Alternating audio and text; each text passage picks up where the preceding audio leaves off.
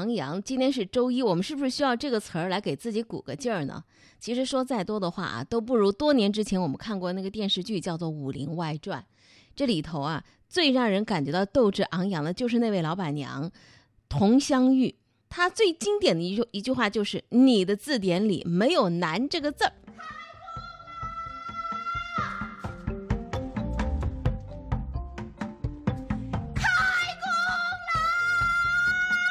个人的人生都掌握在自己的手中。所谓少小不努力，老大徒伤悲。明日复明日，明日何其多。多行不义必自毙，必有一款适合你。您瞅准了，蓝天六笔纸，C。给自己一个机会，也给江湖一个机会，让你的热血跟我一起沸腾，用你的青春点燃人生的路灯。前途漫漫，是个人就会迷茫，跌倒了没有关系，拍拍肚站起来。我说风雨中这点痛算什么？擦干泪。不要怕，至少我们还有梦。我说风雨中这点痛算什么？擦干泪，不要问为什么。怯懦是每个人都有的毛病，只要你能鼓起勇气面对自己，就能有战胜怯懦的那一天。千万不能得过且过，破罐破摔。希望只有在有准备的人们手中。坤哥，你你你你不睡了？睡，但不是现在。我算过了，如果我能活到七十岁，每天睡八个小时，那么我浪费在睡眠上的时间就长达二十万个小时。如果我每天只睡三个小时，那么我节省下来的时间就长达十二万零八千个小时，约等于五千三百天，也就是十四年零六个月。这相当于什么？你说？你能多活十四年？人的一生如此短暂，我不要求自己像太阳一样照耀四方，最起码要当一个火把，为迷途的旅人指引。方向。这是啊，我们截取了这个《武林外传》当中，我一下想不起来这部电视剧应该是多少年以前，十年应该有了吧？当时也算是万人空巷的一部室内剧啊，人们热衷于里面的那各种各样的人物，他们是如此的真实。当所有的一些鸡汤的文字堆积在一起，您的耳朵旁边大概听了也就不到一分半钟的时间，有没有感觉很滑稽？是啊，既然认识到很滑稽了，那你干嘛还拼命看那些微信呢？你知道写微信的人他有一个，他有一个选择，微信号里头发什么呢？发鸡汤文，讲故事发哪里呢？我就不给他们做广告了，发另外的一个平台。等等等等，类似吧。要是跟人辩论较真儿，通过一个热点话题的炒作来提升自己的知名度或流量的话，到哪里去呢？有另外的一个平台。也就是说呢，一个团队或甚至几个人，他们在不同的这个类别分发。那好，你盯着微信，舍不下那个微信刷屏，就相当于我刚才把佟湘玉斗志昂扬的所有的话语集中在了一起。在你觉得很滑稽、很可笑的时候，有没有想想，微信是不是也是如此呢？那么不看微信干什么呢？听广播呀。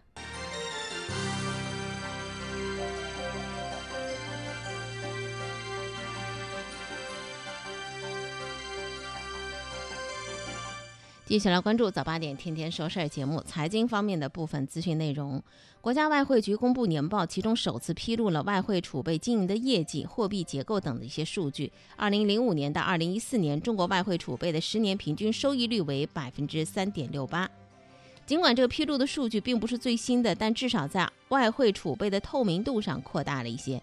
那么对普通投资者来讲，如果把挣钱的希望主要放在炒外汇上，还是尽早打消这个念头，因为外汇市场同样也是一个讲求长期投资的地方。你要想靠短期暴富，恐怕只会得不偿失的。证监会发布了二零一九年证券公司分类结果，结果显示共有三十八家券商被评为 A 类，B 类的券商呢有五十家。澳大利亚反垄断监管机构表示，要设立世界上第一个专门负责监管脸谱和谷歌的办公室，从而为全球立法者在应对美国科技巨头的统治地位方面开创先河。暴风集团的实际控制人冯鑫因为涉嫌犯罪被公安机关采取强制措施，相关的事项尚待公安机关进一步的调查。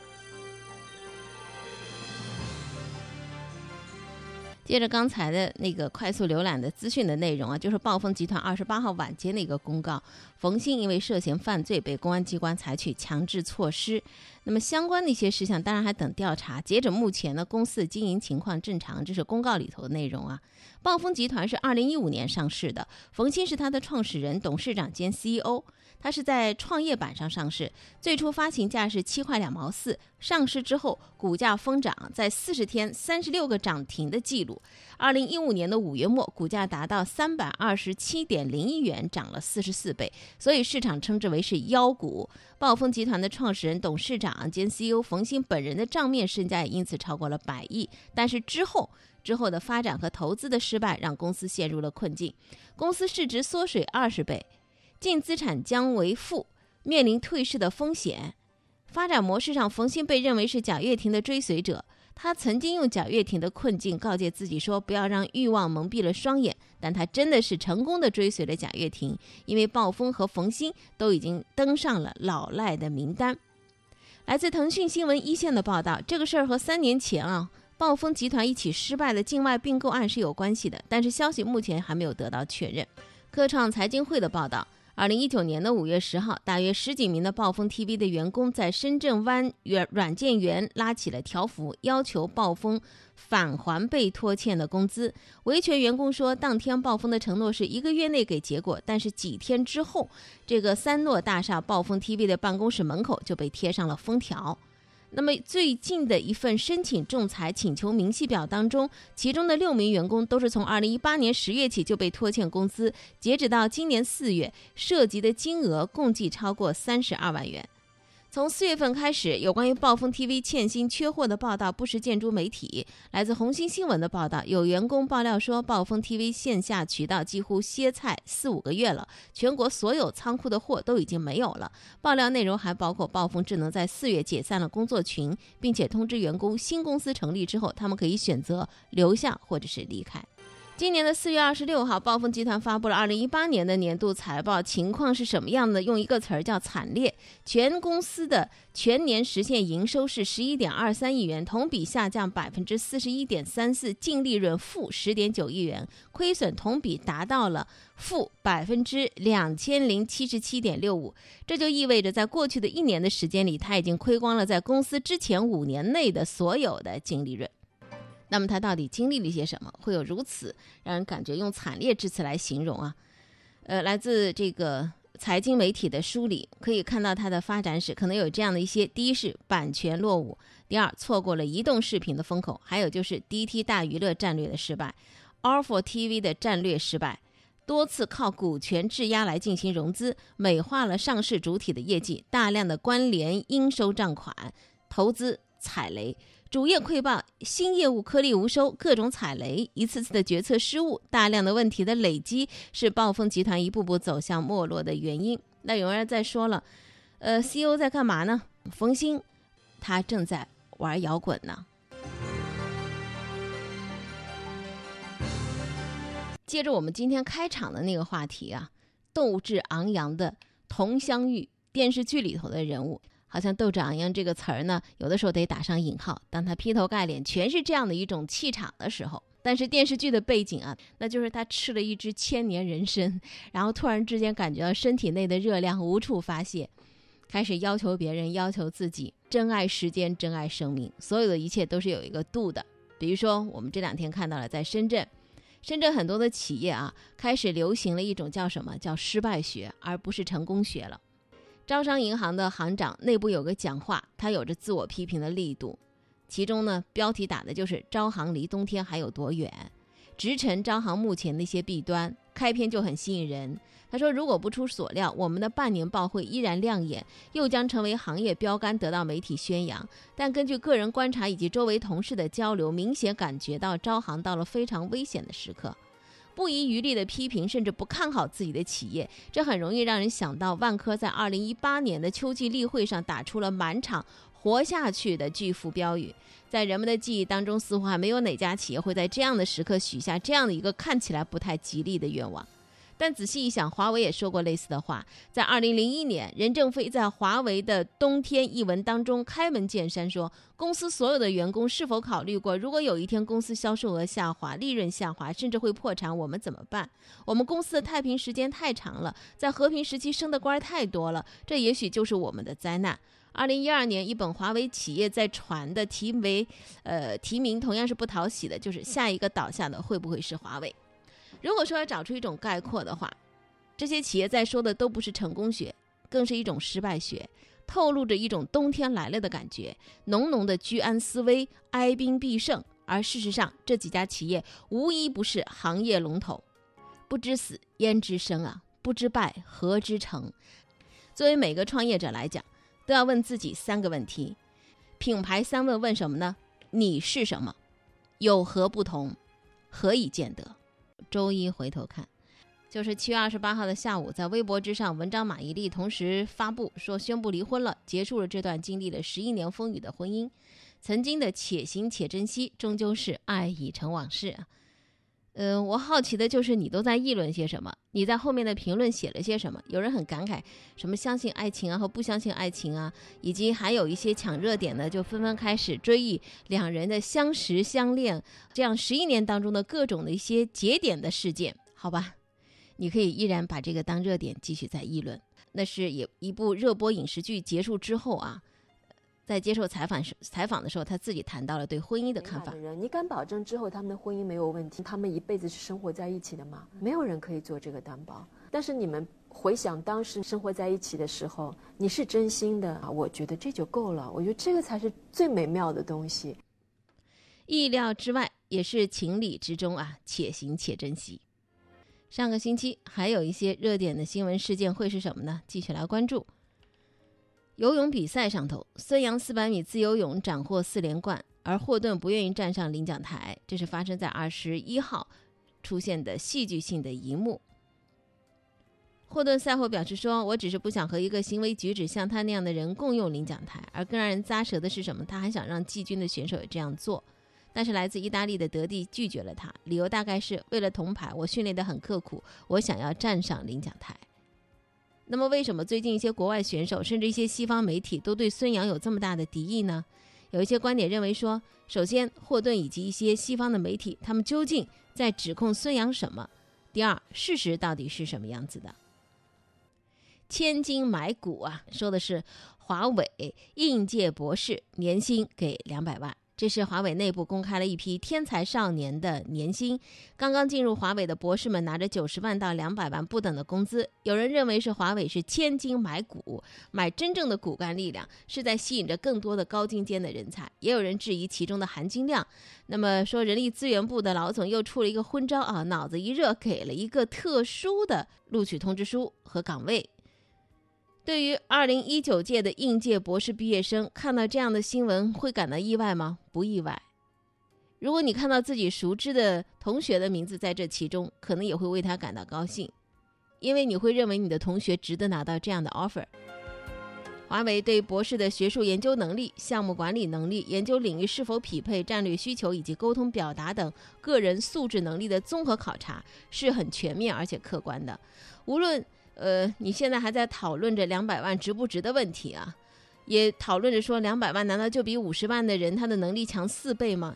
这根本是没有办法量化评估的。因为从各个维度上来看，那些可以拿到九十万到两百万的人确实有出众之处，才得以从众多的候选者当中脱颖而出，并不是单单的一个方面的优秀。企业招聘是一次双向选择，也有很多的大神没有拿到年薪两百万的 offer，他们有的呢是去继续深造进学术界，有的呢根本就没想去华为投简历，有的呢面试发挥不如意，没有表现出应有的水平，也有的人挂在了性格测试上头。也有人拿到了 offer，最后拒掉了。工业界的发展日新月异，高薪资的背后一定是对应着相应的高工作强度。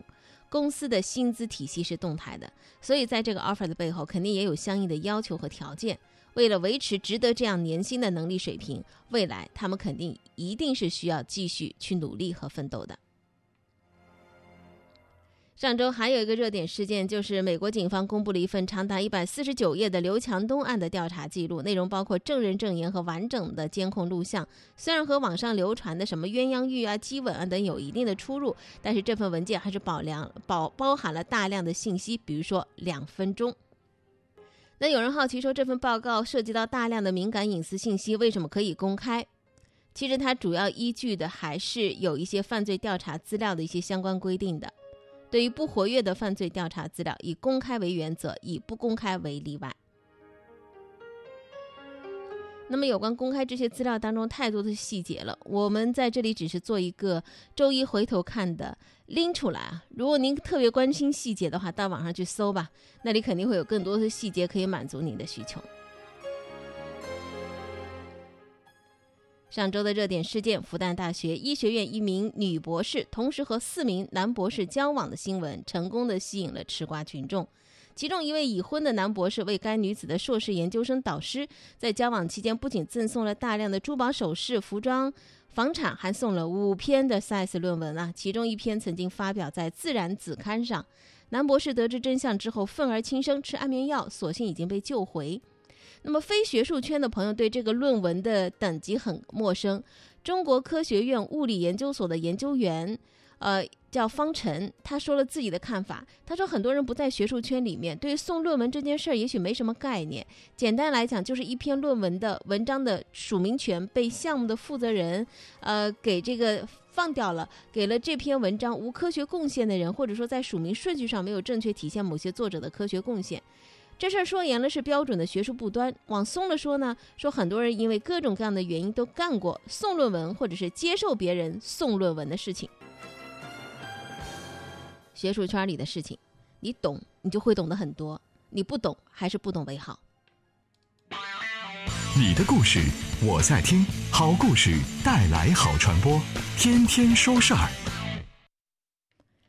在消费领域当中特别热的一个话题是什么呢？消费升级。我们在去年的时候曾经看到过，说方便面卖的不好，因为大家都消费升级了，都不爱吃方便面了。但是我告诉你，上个星期出来的最新的一个数据，告诉你说方便面卖的很好，重回四百亿份的大关。这是消费升级还是消费降级的结果呢？中国消费者对于方便面的喜爱似乎又回到了找回了当初的感觉了。最新的统计显示，中国人均年消费二十八点七五份方便面。近日，一份关于方便面的报告让方便面再次成为热议话题。咨询公司李斯咨询发布报告说，二零一八年全世界方便面的销量达到一千零三十六亿份，而中国市场是四百零二点五亿份，占全球方便面销量的百分之三十八点八五，排名第一。从人均来看，中国消费水平不甘示弱，二十八点七五份的数额远远也高于世界人均方便面的消费量。方便面市场的逆势回暖，乐坏了方便面企业了，特别是这个方便面的双雄啊，康师傅和统一。他们去年的业绩双双实现了较大增长，更让企业兴奋的是什么呢？这个增长并不仅仅停留在数量上，质量也有较大增长。具体是体现在高端产品的火爆。一边是人口红利减退、大健康趋势包围，一边是外卖速冻两个对手在挤压，节节败退的方便面，它怎么又逆势翻盘了呢？这到底是昙花一现，还是一次完美的梅开二度呢？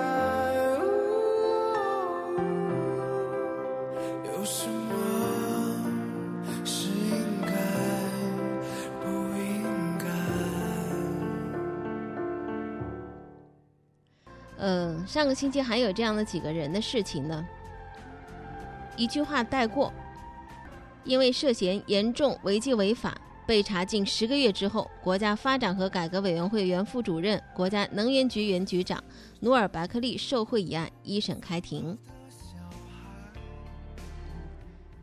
贪腐长达二十年，努尔白克力被控受贿七千九百十万。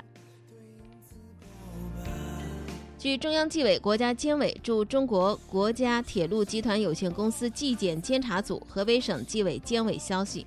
原中国铁路建设投资公司党委副书记、总经理王东明涉嫌严重违纪违法，目前正在接受纪律审查和监察调查。还有一些看似不起眼的新闻，背后往往包含着某种历史的进程。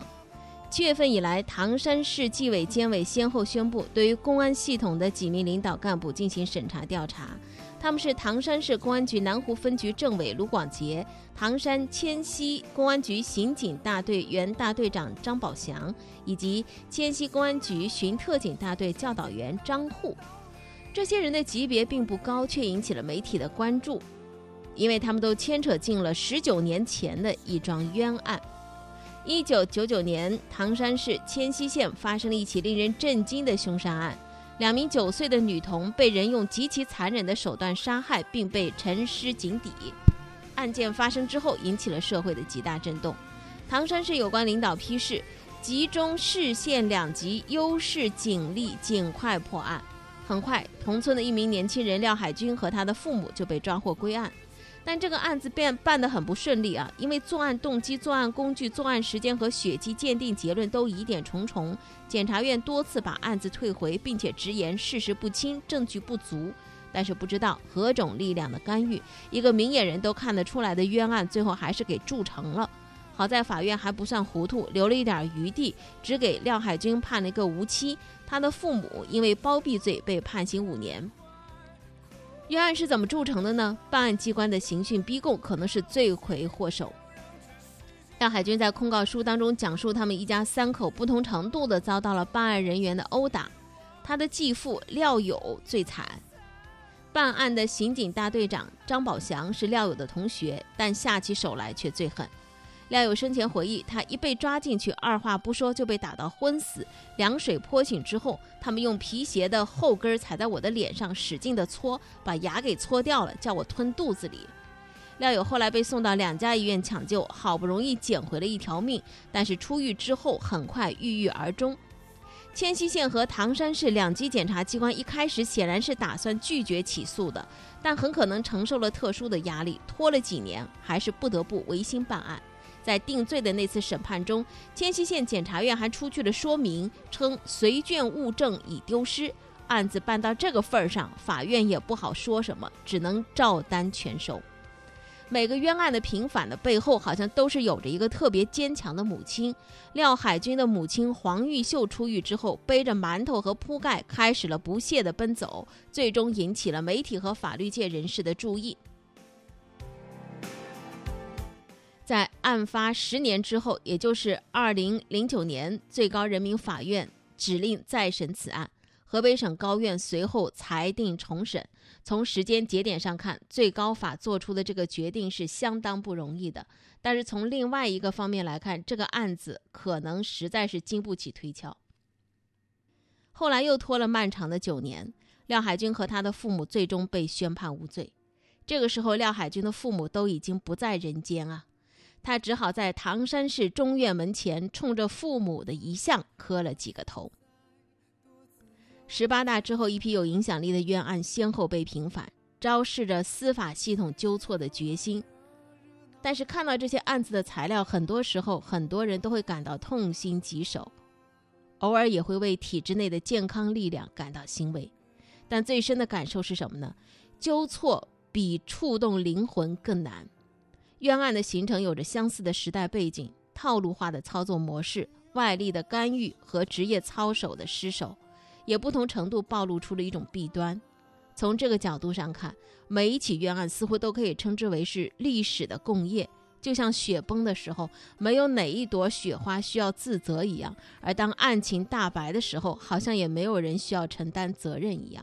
由此形成了两种现象：一是冤案的平反往往需要费尽移山心力，廖海军的案件是这样，聂树斌的案件同样这样；第二就是冤案的问责很复杂、很困难，案发和审判的时间久远，责任趋于分散，好像没有人需要为过去付出代价。从公开的材料来看，在业已平反的诸多的冤假错案当中，似乎只有内蒙古的呼格杰勒图案件实现了不同程度的追责。虽然呼格案的主办人冯志明是因为其他问题被查办的，但是呼格案无疑是最重要的引子。廖海军的案子被追责有一定的客观因素，比如说他的继父的两次入院记录，足以证明他受到了刑讯逼供。他当年的证词也是在去年的庭审中被视为非法证据而排除，但是我们更乐于把问责视为历史进程的一部分。全面依法治国，不断的推进个案公正的观念深入人心，这是大背景。扫黑除恶专项斗争开展之后，惩治司法腐败和执法不公的力度在不断的加大。以往看好像无法克服的阻力得以排除，这才是决定性的因素。廖海军案启动问责之后，有一位前资深调查记者和北大的一位法学教授，都不约而同的在朋友圈里点赞，因为这样的进步理应为更多的人看见。聆听那些细微的声音，汇聚那些柔弱的能量。每一个故事都是开端，而不是结束。